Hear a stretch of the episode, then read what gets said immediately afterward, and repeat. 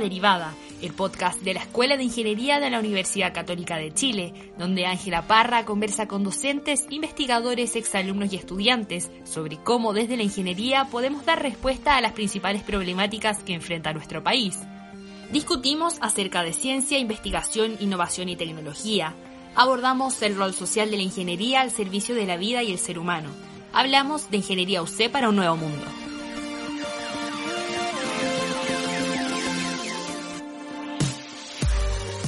Un pequeño paso para el hombre, un gran salto para la humanidad. Es la célebre frase con la que recordamos la primera vez que el hombre pisó la luna en 1969. A finales de mayo de este año ocurrió otro granito en la exploración del universo. Por primera vez en la historia se lanzó una nave privada tripulada a la Estación Espacial Internacional. ¿Cuál es la relevancia de este logro? ¿Qué esfuerzos científicos y tecnológicos fueron necesarios para concretar esta hazaña?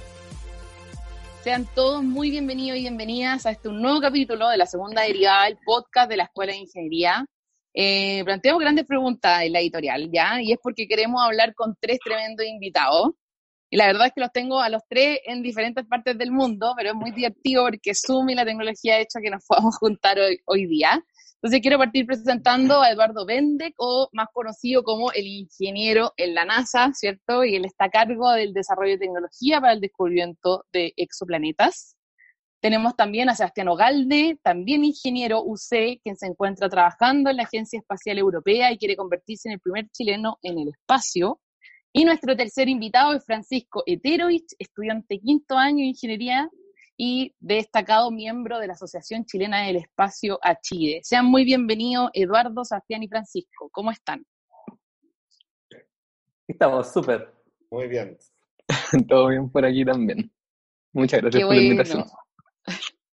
Oye, como decíamos en la editorial, y, la verdad es que este podcast eh, tiene arte ingeniería, así que vamos a intentar que la gente nos pueda enganchar con nosotros cuando hablamos de este lanzamiento del Falcon 9 de SpaceX, eh, este 30 de mayo, ¿cierto? Que ustedes transmitieron y también varios canales lo estuvieron transmitiendo. Y quería preguntarte, Eduardo, a ti primero, que trabaja en la NASA, que nos contara acerca de este lanzamiento y por qué en realidad fue tan esperado. Bueno, eh, es muy esperado porque es la primera empresa privada que lleva astronautas al espacio. Mira, si quieres hacer una analogía, es como el inicio de las líneas aéreas, pero en el espacio. Se ha hablado mucho del turismo espacial, pero una cosa es lo que se habla y otra cosa es lo que se hace. Entonces, eh, esto marca un hito. Es como, imagínate, no sé cuándo partió la primera línea aérea, pero digamos 1910, algo del estilo. Y es como que estuviéramos en esa transición. Eh, por lo tanto, ahora las líneas aéreas son monstruos empresariales que controlan una gran parte del, desarrollo industrial del planeta. Entonces, si lo piensas en el contexto de una exploración, de una colonización del sistema solar, es un hito muy importante porque vendrán otros competidores y el transporte no solo va a ser a la órbita baja, sino que a, la Luna, a Marte. Entonces, en el contexto global, marca un hito muy importante. Y el otro hito es tecnológico. Estos cohetes son reusables, pueden volver a la Tierra, em, tienen mucha tecnología muy avanzada, son muy eficientes. Entonces, todo eso tiene, tiene un cambio de paradigma enorme. Así que, y lo otro es que a mí me tocó ver esto, vivirlo muy de cerca. Yo me acuerdo del 2014 que andábamos de shopping comprando cohetes para un lanzamiento y nadie le daba mucha fe a SpaceX. Y esto hace seis años atrás. Y ahora es el líder de la industria desplazó a los tradicionales, a Boeing, Lockheed Martin, United Space Launch, que es la misma empresa, joint venture de estos dos. Entonces, eso es muy bonito ver cómo el emprendimiento, la ingenuidad y sueños que están completamente eh, poco percibidos como ingenuos, lograron hacerse realidad más rápido que la industria tradicional. Tú justamente mencionabas lo de la tecnología y, y muchos ha dicho, porque al final la gente se preguntaba en sus casas, bueno, ya, pero ¿en esto en qué me afecta? En que se lance un cohete de una nave privada, ¿cierto? Pero eh, decían muchísimo en, en, la, en, la, televisión y también lo decía la declaración de la, de la Chile, ¿cierto? Que al final la tecnología que se usó acá va a permear otras esferas científicas y también puede ayudar a que, a que otras, otras cosas puedan ir surgiendo también en, en, términos tecnológicos. Entonces quería preguntarle un poco a los tres cuáles son las innovaciones y las tecnologías que nos trae este lanzamiento de SpaceX. para terminar con lo que tú estás diciendo, yo creo que igual hay que ser un poco crítico ahí. Yo creo que las tecnologías son bastante específicas al tema de cohetes. O sea, todo el, el, aterrizaje autónomo ya está dominado en otras áreas como taxi aéreo y todo tipo. Entonces, yo creo que esto faltaba más que nada en cohete y no veo ninguna otra eh, tecnología que se aplique en todos los campos. Yo creo que al revés, es una tecnología que va a permitir que esta área se desarrolle mucho, pero yo no lo veo como el tema del velcro, así como en los años 60 cuando el hombre iba a la luna y se desarrolló el velcro. Acá no lo veo tan genérico como, de ese estilo. Es como una aclaración porque eh, creo que eh, lo, lo, describiste en forma demasiado amplia y genérica y, creo que el impacto más que nada el desarrollo de la industria aeroespacial. Pero eh, claro, o sea, siguiendo en esa misma línea que dice, que dice Eduardo, históricamente el, desarrollo y esta como este, esta permeabilidad, digamos, de la tecnología viene un poco más de la investigación que se hace en la Estación Espacial Internacional, el desarrollo de materiales, el estudio de, de la física, no sé, que, que, requiere que no haya muchas perturbaciones, todas esas cosas se hacen allá. Entonces, ahora que vamos también con, con esta, con esta tecnología de poder enviar eh, eh, y reciclar también los cohetes, yo creo que aumenta un poco más la frecuencia con la cual podemos ir a la estación. Entonces, en es, como una, es como una consecuencia más que, más que el cohete mismo. El cohete mismo no, va, no es que vaya a permear tanto, sino que va a ser más frecuente la investigación. Ahora, para que la gente entienda sus casas, y esto me lo podría contestar quizás tú también, Pancho, sumado a la otra respuesta, ¿por qué habría la necesidad de ir con más frecuencia a la Estación Espacial Internacional? Bueno, en el fondo igual, eh, si empiezas a generar más desarrollo en el área de ingeniería aeroespacial, eventualmente eh, se va a lograr eh, empezar a expandir un poco los horizontes que, que estamos investigando actualmente. Y, y, esa es como la gran consecuencia que, que está trayendo este lanzamiento, que abre una ventana hacia cosas nuevas, que al fin y al cabo, que una empresa privada se esté metiendo en, la exploración espacial de lleno con, con, con temas, enviando gente y todo abre el espacio a de que, de que SpaceX por primera vez eh, hace esto luego de 18 años eh, de haber sido creado, pero eventualmente va a lograr eh, ya sacar gente de la órbita en unos años más, sacar gente, o sea, de la órbita baja de la Tierra me refiero, llevar a la Luna, llevar a Marte, y eso puede traer consigo muchos avances tecnológicos. Esa sería como la implicancia directa a otros campos de, de, la ingeniería o, de la medicina o de otras áreas de la ciencia y la tecnología. Entonces, el desarrollo y entre más como eh, se expande ese horizonte de, de, la ingeniería aeroespacial, empiezan a encontrar nuevas, eh, nuevas tecnologías y esas nuevas tecnologías por lo general se empiezan a aplicar en otras áreas. Esa es la, la gracia en el fondo. Ángela, pero siendo un poco más específico, mira, vamos a ejemplos concretos, porque eh, a mí, me, si esto es una discusión de ingeniería y técnica, creo que es bueno que lo aterricemos. Déjame darte un ejemplo. ¿Sabías tú que se fabrican cosas en la Estación Espacial Internacional que vuelven a la Tierra y que se venden en este minuto como productos industriales? No, increíble. Yo creo que la gente que va a escuchar este podcast también se va a enterar de esto, excepto los que son aficionados a esto, por supuesto. ¿sabes lo que, ¿sabes lo que es? Tampoco me imagino, porque se no sabía. Bueno, mira, el, hay una fibra óptica que se llama Ziplan, que es una fibra óptica que, eh, que tiene mm, unas incrustaciones de unos, de unos componentes químicos muy, muy eh, especiales en la matriz del cristal y que permite la generación de un láser de muy alta potencia en la fibra, lo que se llama fiber lasers. Y esa fibra Ziplan, eh, estos cristales caen con la gravedad y no se mantienen propiamente homogéneo en si tú creas esta fibra en la gravedad terrestre. Esta fibra se está fabricando en este minuto en la Estación Espacial Internacional.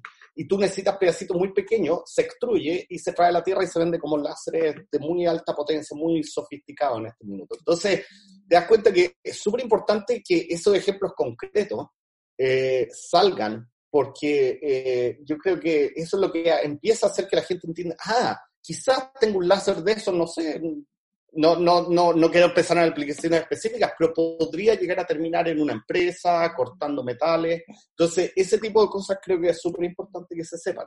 Ahora, el otro tema muy interesante es el cambio, y esto quizás Sebastián está más eh, relacionado con esto, el cambio de velocidad de regeneración de tejido. Eh, tú, en microgravedad los tejidos se regeneran más lento que en la gravedad terrestre y en sobregravedad, ponte tú en una eh, en una, eh, ¿cómo se llama? En una, en una centrífuga, gracias Sebastián. La regeneración de tejido puede llegar hasta el 20% más alta que la de la Tierra. Entonces, imagínate todas las implicaciones que tiene eso, que si tú puedes modular la tasa de regeneración de tejidos de alguien, imagínate las aplicaciones médicas, lo mantienes en microgravedad, cuando quieres disminuir la regeneración, después quieres aumentar la cicatrización, lo pones en una centrífuga en el espacio. Todo ese tipo de cosas tienen aplicaciones muy, muy fuertes. claro, a eso nos referíamos cuando hablamos de, de, esto de que al final no solo se beneficia eh, la ingeniería aeroespacial llevando a, a, este cohete, ¿cierto? Sino que hay otros beneficios para otra área. Yo, Sebastián, tú querías agregar algo justamente sobre la regeneración de tejido. Claro, no, la verdad es que no estoy, no estoy metido en ese tema, pero sí la otra vez justo coincidentemente había estudiado un poco de las cosas que se hacían en la, en, la Columbus, que es un, es un laboratorio de, que está adosado a la, a la, Estación Espacial Internacional. Y una de las cosas, una de las áreas de la, una de las disciplinas que se, que se hacían, que se investigaban, era las ciencias de la vida precisamente esta cosa de la regeneración de tejido. Y una cosa muy interesante es que, por ejemplo, eh, creo que la, los problemas cardiovasculares, los problemas respiratorios, osteoporosis se ven acelerados en, en, ausencia de gravedad. Entonces hay, hay, una cosa ahí como de querer investigar cuál es el origen, por ejemplo, de la osteoporosis, que probablemente no soy, yo no soy experto en eso, pero puede ser no solamente por ausencia de ciertos nutrientes, sino que por qué se ve acelerado cuando hay ausencia de gravedad dónde, dónde está el origen. Entonces, ayuda un poco a entender, estamos viendo que esto se ve acelerado en, bajo esas condiciones. Entonces uno dice, mm, aquí hay, hay, un efecto directo que lo puedo investigar de manera directa también con los mismos astronautas que están allá.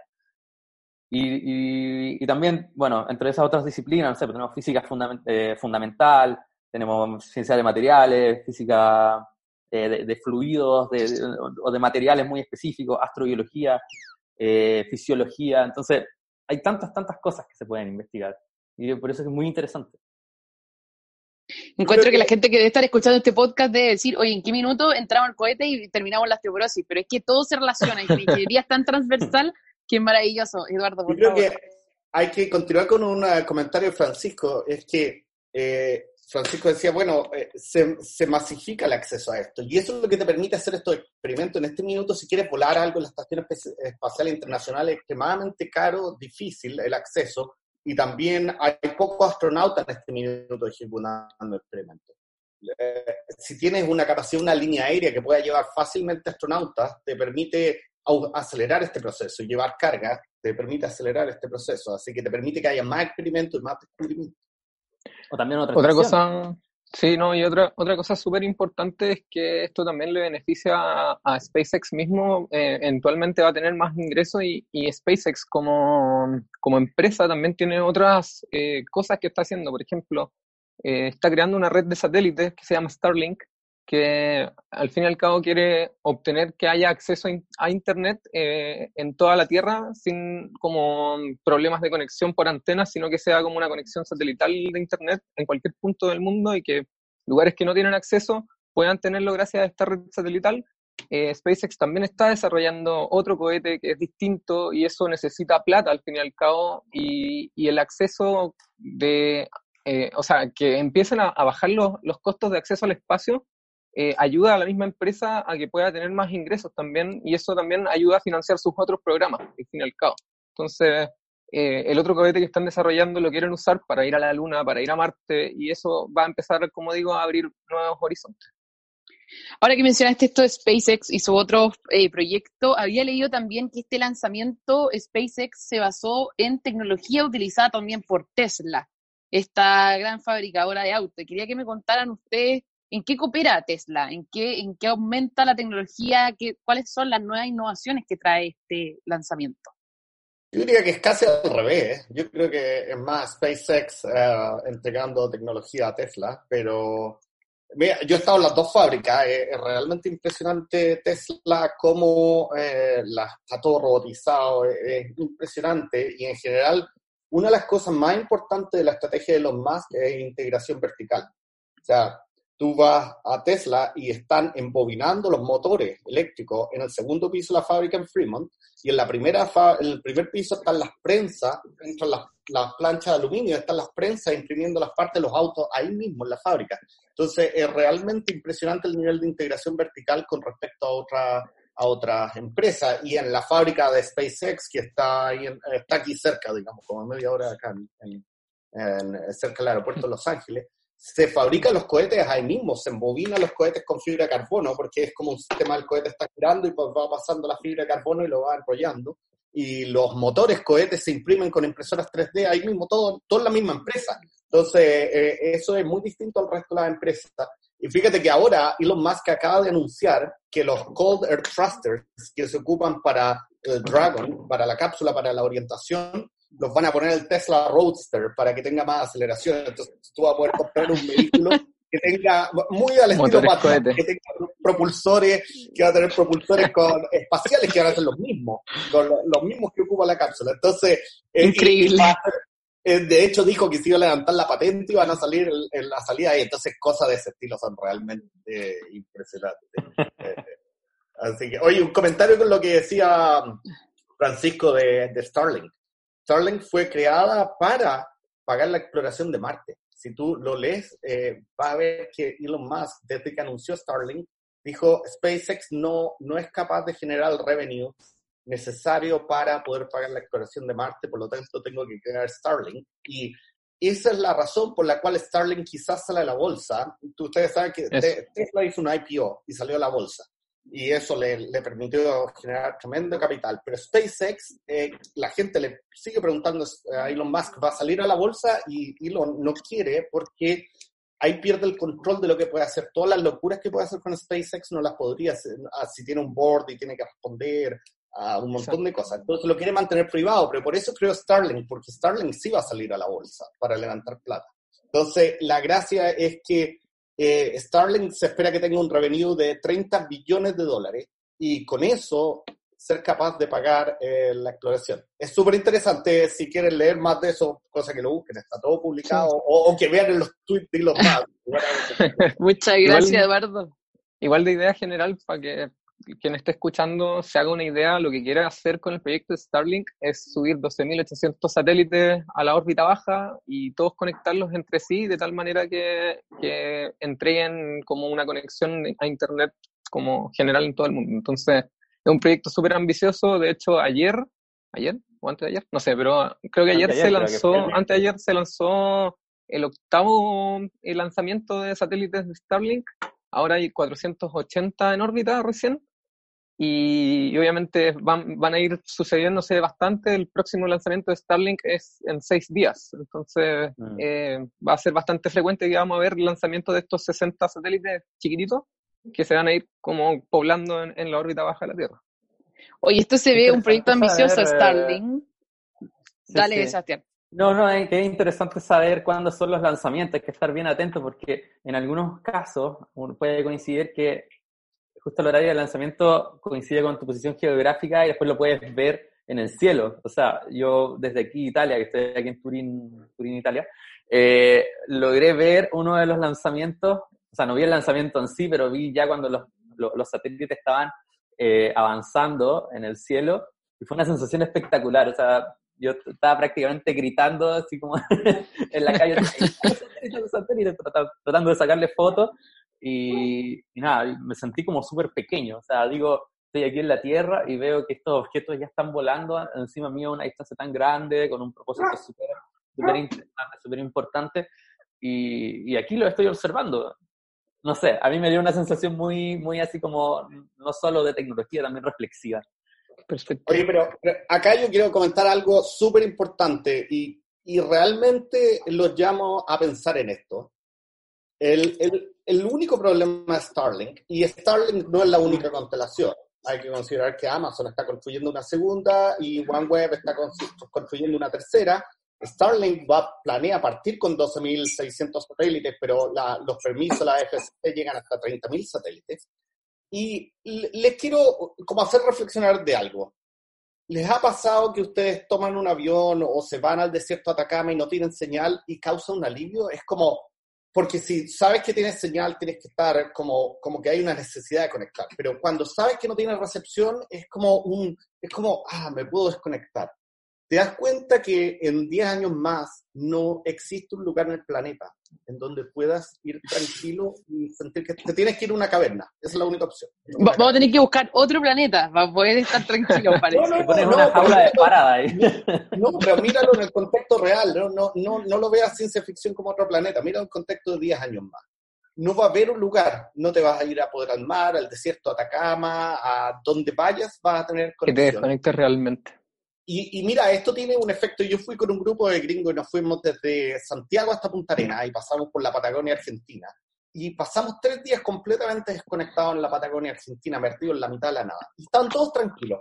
Apenas llegamos a, a zonas con conexión, fue como una parañón ya Todo el mundo quería conectarse porque sabían que había señal. Alguien dijo, oye, hay wifi. Entonces, hay un psicológico súper fuerte de cómo nos libera el no tener acceso a Internet. Y estas constelaciones van a romper ese paradigma. Y el otro punto que yo quiero llamar la atención y que es muy importante para Chile es el impacto de la astronomía.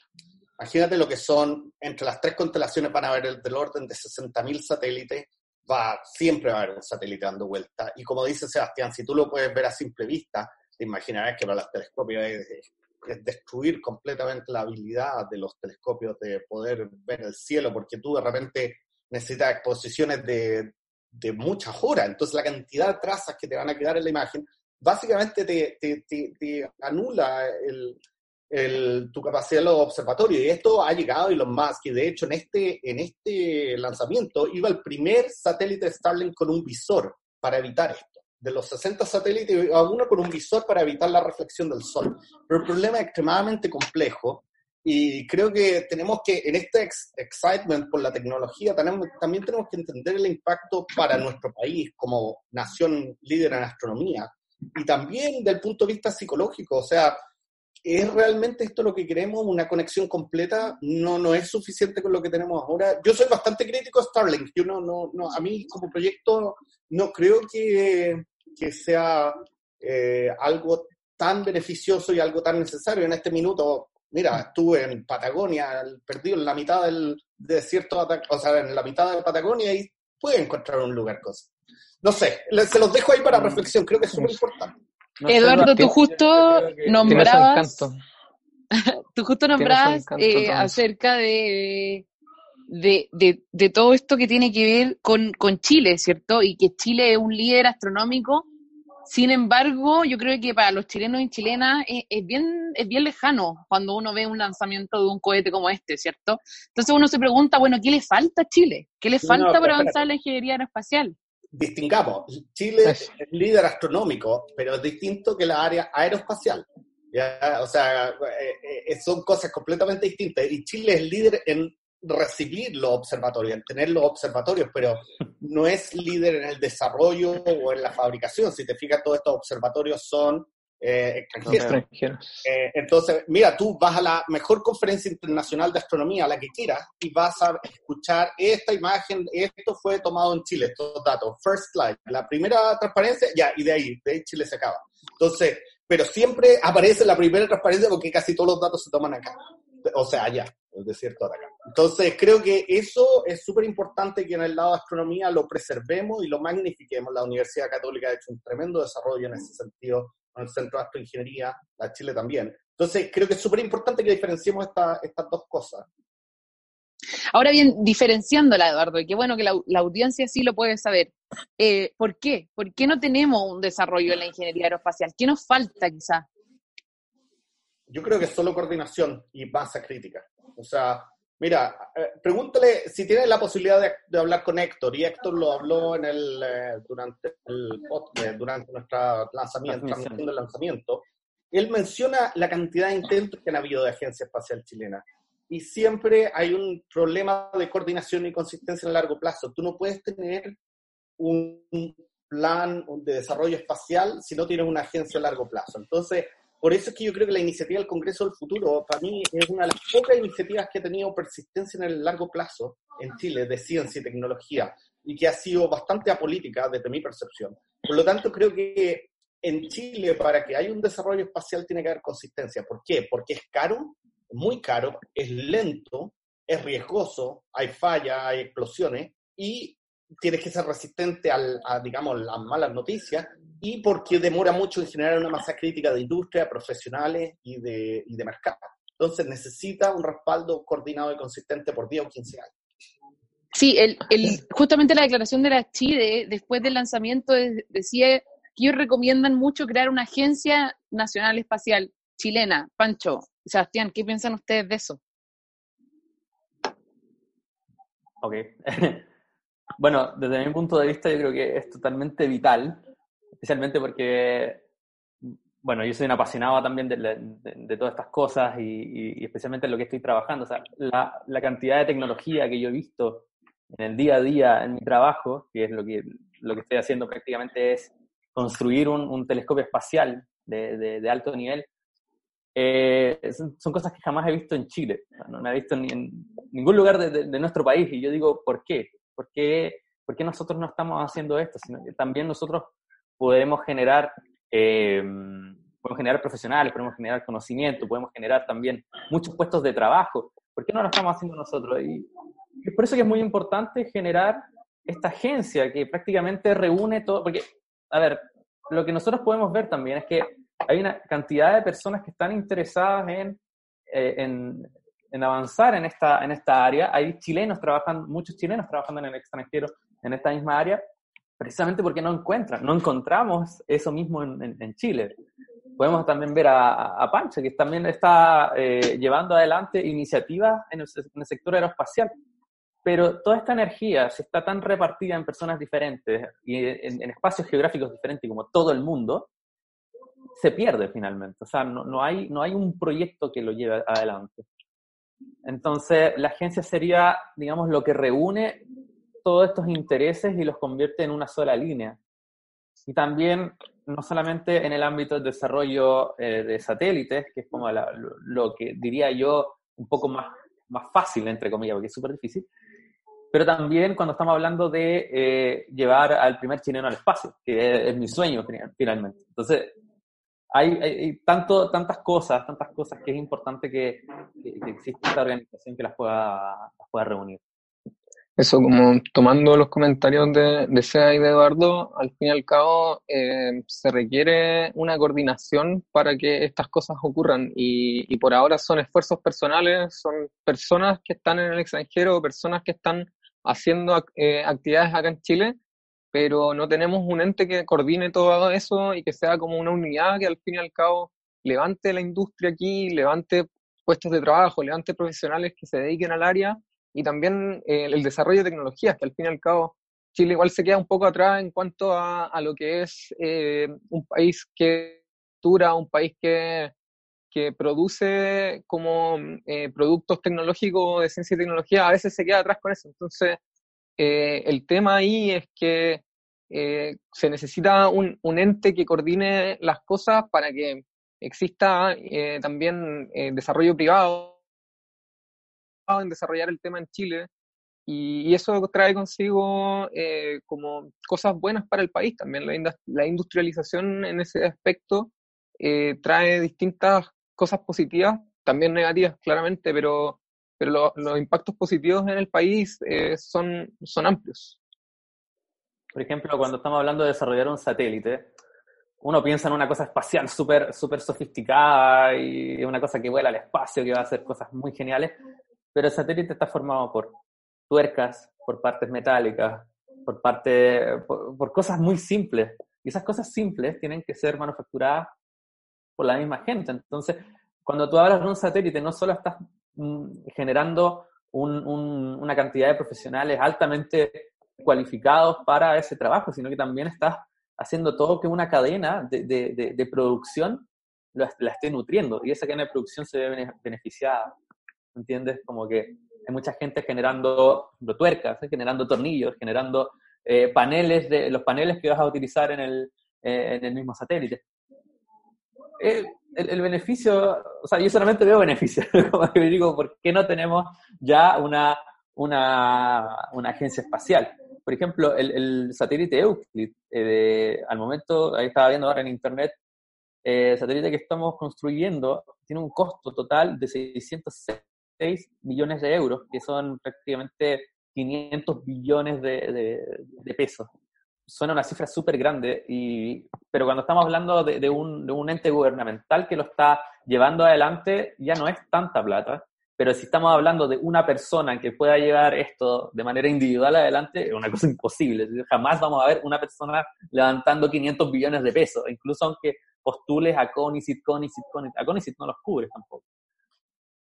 Bueno, Exacto.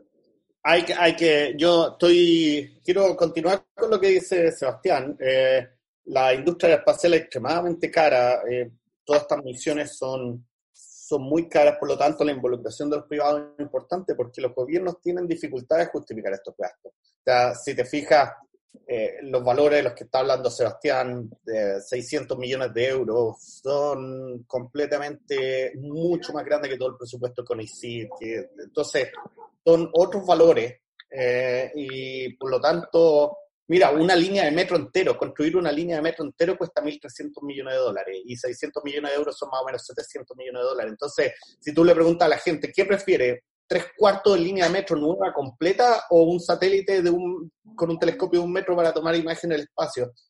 Vas a tener un problema político grande para justificar eso, ¿no? Eh, mira, la misión en la que yo estoy trabajando en W First es 3,2 billones de dólares, o sea, son dos, líneas y medias de metro. O sea, eh, entonces, ¿qué pasa? Que, que al final eh, tú tienes que tener un incentivo también privado, si no es muy difícil para países en vía de desarrollo para embarcarse en esto. Por eso es que yo te decía, falta coordinación, falta que, que el gobierno apoye iniciativas más pequeñas, pero que también eh, se forme una masa crítica con visión de largo plazo, justamente, porque en Estados Unidos la industria aeroespacial se sostiene sola, no es problema, pero requirió de una visión de largo plazo, requirió de un presidente Kennedy diciendo vamos a ir al espacio en 10 años, en los años 60, y lo logró, pero en ese minuto era un gasto fiscal monstruoso. Yo creo que Chile no está en las condiciones de hacer eso, pero sí una cosa más, más modesta y más, más gradual, incrementando con coordinación. Eso creo que para mí es el mensaje crítico.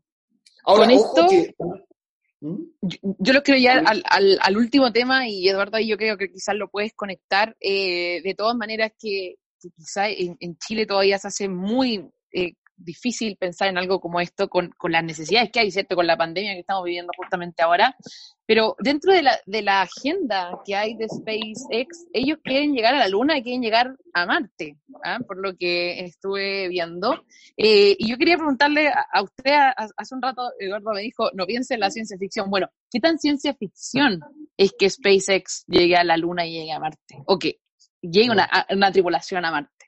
No, no, yo creo que no es ciencia ficción para, nada. Yo creo que la empresa fue creada para eso y hemos visto demostración concreta y práctica de que se han logrado los desafíos más importantes que tenía SpaceX antes que la industria tradicional. Por lo tanto, yo no veo ninguna razón que alguien pueda cuestionar que los objetivos de SpaceX no se logran. Eh, todavía yo creo que es un camino arriesgoso y difícil, pero, o sea, él ha demostrado superar todas las barreras que la industria tradicional, que los grandes de la industria, Boeing, Lockheed Martin, decían que no era posible. Por lo tanto, eso merece respeto y creo que sí. Creo que SpaceX va a colonizar Marte y la Luna.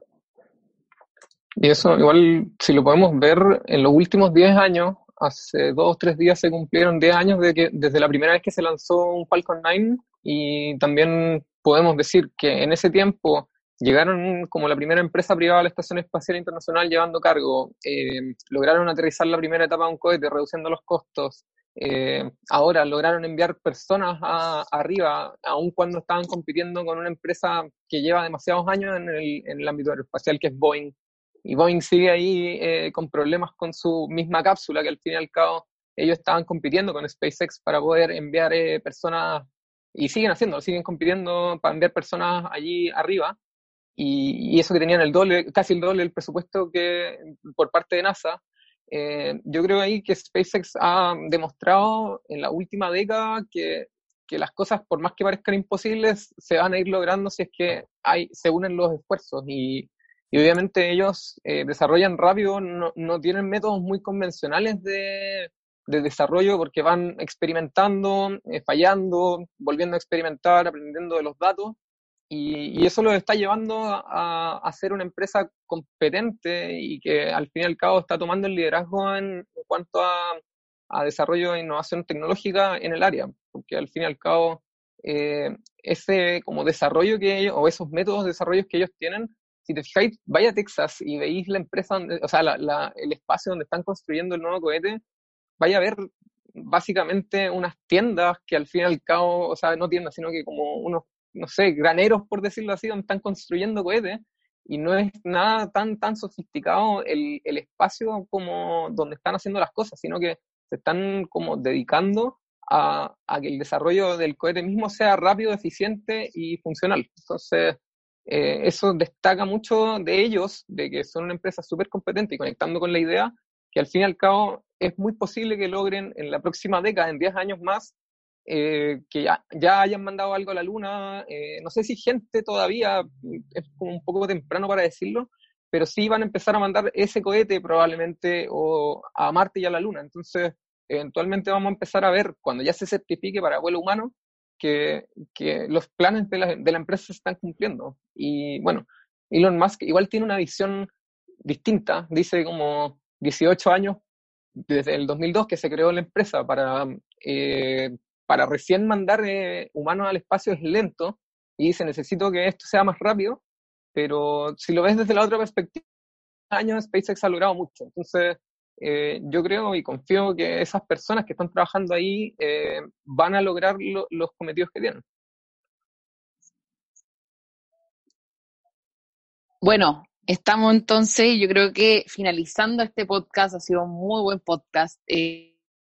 Creo que hemos aprendido bastante en, este, en estos minutos que llevamos hablando sobre la ingeniería aeroespacial y de todas maneras que presenta un desafío eh, no solamente en Chile, sino que a nivel mundial, ¿cierto? Poder alcanzar eh, lo que todo el mundo dice como la otra vía que puede, que puede ser en Marte. Yo creo que pandemias como la que estamos viviendo, el coronavirus, de todas maneras te hacen cuestionar eh, cuánto es lo que la Tierra, nuestro planeta, ¿cierto?, eh, va a resistir con nosotros, o el sobregiro también de los recursos naturales eh, en nuestro país, por ejemplo, hacen cuestionar esas cosas y pensar que la ingeniería aeroespacial y todos los esfuerzos que se están haciendo, quizás desde bien lejos en Estados Unidos, donde está Eduardo, pero que pueden traer consecuencias para el planeta entero, es realmente increíble. Le quiero dar las gracias a los tres por estar hoy día. No sé si alguno quiere hacer una reflexión final sobre el tema. Eduardo tiene cara de, querer hablar. No, nada especial, la verdad, agradecerte por la iniciativa, creo que es súper bueno que la escuela haga este tipo de cosas, creo que es importante que conversemos, que se mantenga una comunicación, porque como te decía, lo más, lo más importante es que podamos estar eh, conectados, que haya una, una conversación del tema. Eso es lo que va a permitir una agenda a largo plazo.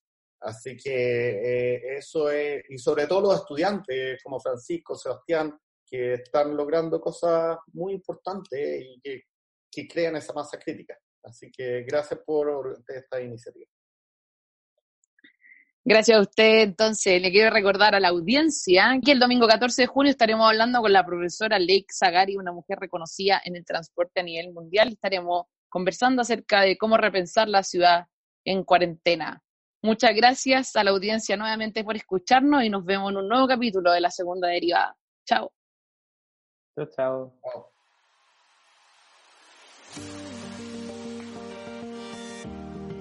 Nos vemos en el próximo podcast, donde continuaremos abordando cómo desde la ingeniería podemos aportar al desarrollo de los países.